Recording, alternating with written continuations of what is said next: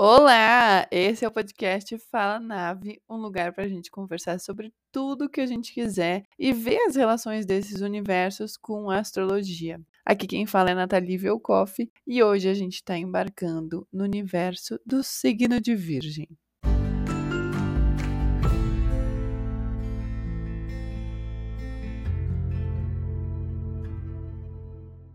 Na real, Vamos falar de questões virginianas aqui, até das sombras da, da energia de Virgem, que todos nós passamos. O perfeccionismo. Tem de manter tudo em ordem, mas não é exatamente isso, tá? Virgem é a energia que tem consciência de que cada coisa, cada elemento, cada objeto, planta, animal, ser vivo ou não, tem a sua função no planeta Terra ou até no universo e Virgem quer facilitar esse encontro com a funcionalidade dela. Por exemplo, sabe os curandeiros? Não na questão religiosa, mas as pessoas que têm ou tinham, né, antigamente, são mais conhecidos os curandeiros. Então, pessoas que tinham muitas habilidades em entender sobre as plantas, então faz com pressa daquilo e por assim vai. Não é aquele cara que tem a, a, gaveta, né, das blusas brancas, a outra das blusas pretas. Eu até conheço virginianos assim, tá?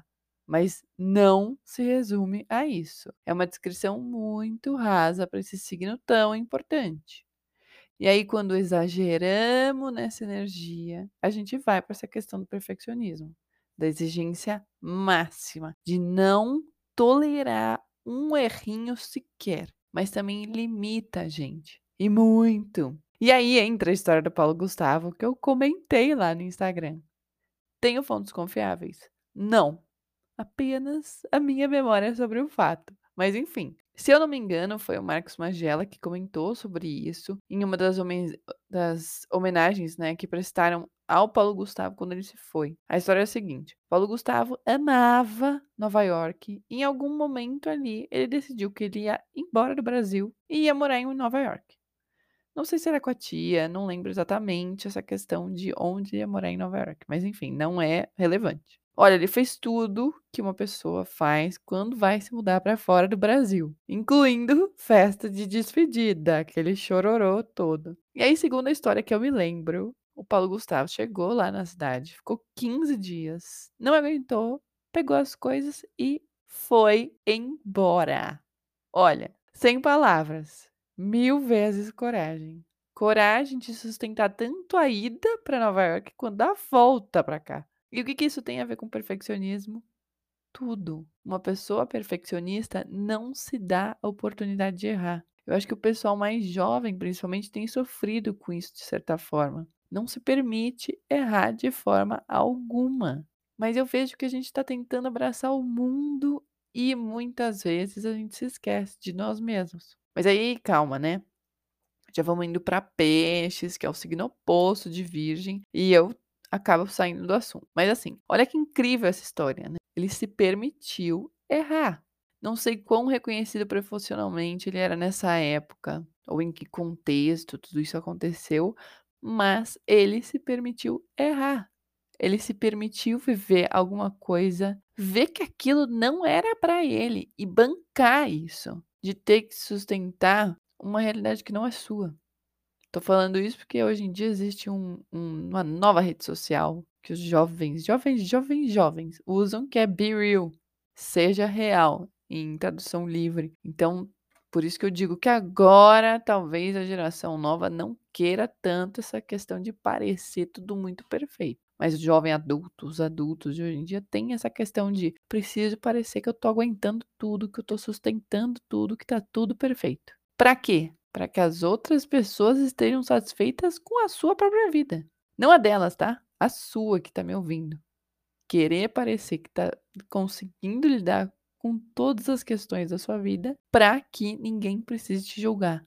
Ninguém olhe para você e fale: "Nossa, você falhou, hein? Nossa, você nem é tão bom nisso". Quão absurdo é isso? A gente precisa se permitir errar. O perfeccionista precisa aprender a descer um pouco pouquinho o sarrafo para si. Na verdade, nem um pouquinho não, né? É um bastante. E para os outros também. Eu tô falando isso pra você, mas eu tô falando pra mim também, tá? Porque você pode não saber, mas digamos que eu tenho uma energia virginiana forte no meu mapa natal. E ela pesa sim, pra mim, né? Mas ela pesa sim. Por isso também que eu tô comentando sobre o poder de você se permitir errar. Talvez em Nova York também não passe uma linha tão interessante do mapa cartográfico do Paulo Gustavo para ele conseguir ficar lá tanto tempo. Não sei. Mas eu adoraria saber. Mas confesso que eu acho admirável essa possibilidade que ele se deu de errar e bancar isso. Eu não sei se ele lidou com essa história tão bem quanto eu imagino, mas desistir depois de 15 dias é para poucos, na minha opinião. Muita gente iria, ficaria meses, passaria por diversos perrengues, às vezes subestimaria a própria felicidade para postar no Instagram toda semana uma foto da Estátua da Liberdade e parecer que tá abafando. Muita gente também não voltaria depois de 15 dias porque é admitir um fracasso muito rápido, de certa forma. Muita gente se questionaria sobre a volta, porque, ah, eu fiz despedida e volto em 15 dias. Sim, se essa decisão não te engrandece, não te nutre, não te alegra, para que insistir?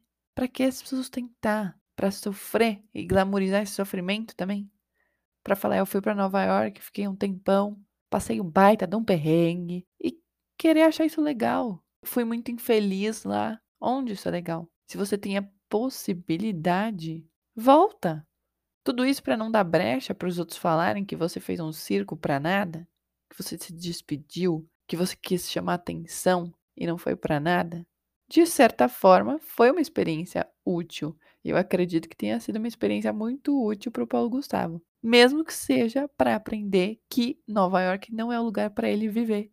A gente veio para cá para ser feliz, para evoluir, aprender, experienciar, integrar todas as energias do nosso mapa natal. A sua vizinha lá, Cláudia, achar que você errou, não muda nada. Se você errar, se permitir a isso e fazer isso em busca da sua felicidade, da sua realização, por que não? A gente não tem como prever o futuro. Não dá para dar passos 100% certeiros. Isso já é ilusão. E aí a gente volta para a energia de peixes dessa forma. Não tem como.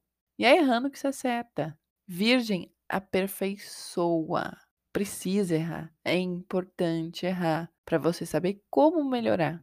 Se tudo fosse perfeito, não tivesse erro, tudo tivesse a sua própria completude, virgem não seria uma energia necessária.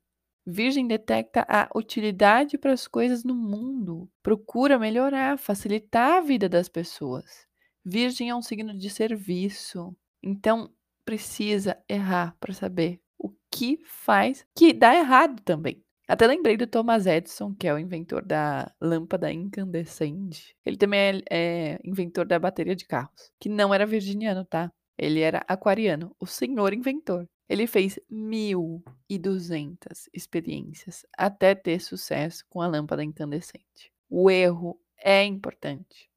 Você aprende formas de não fazer. 1.200 experiências, tem noção? Essa é para quem acha que aquário é um signo inconstante também, né? Se fosse tão inconstante assim, ele não teria perseverado tanto na ideia e muito menos seria um inventor. Então eu termino esse episódio com uma mensagem para você e para mim. Permita-se errar. Faz parte do seu processo, da sua história, da sua experiência, do que faz você quem você é. E não se cobra tanto, tá? Se permitir errar faz parte desse processo e se permitir errar também torna o processo.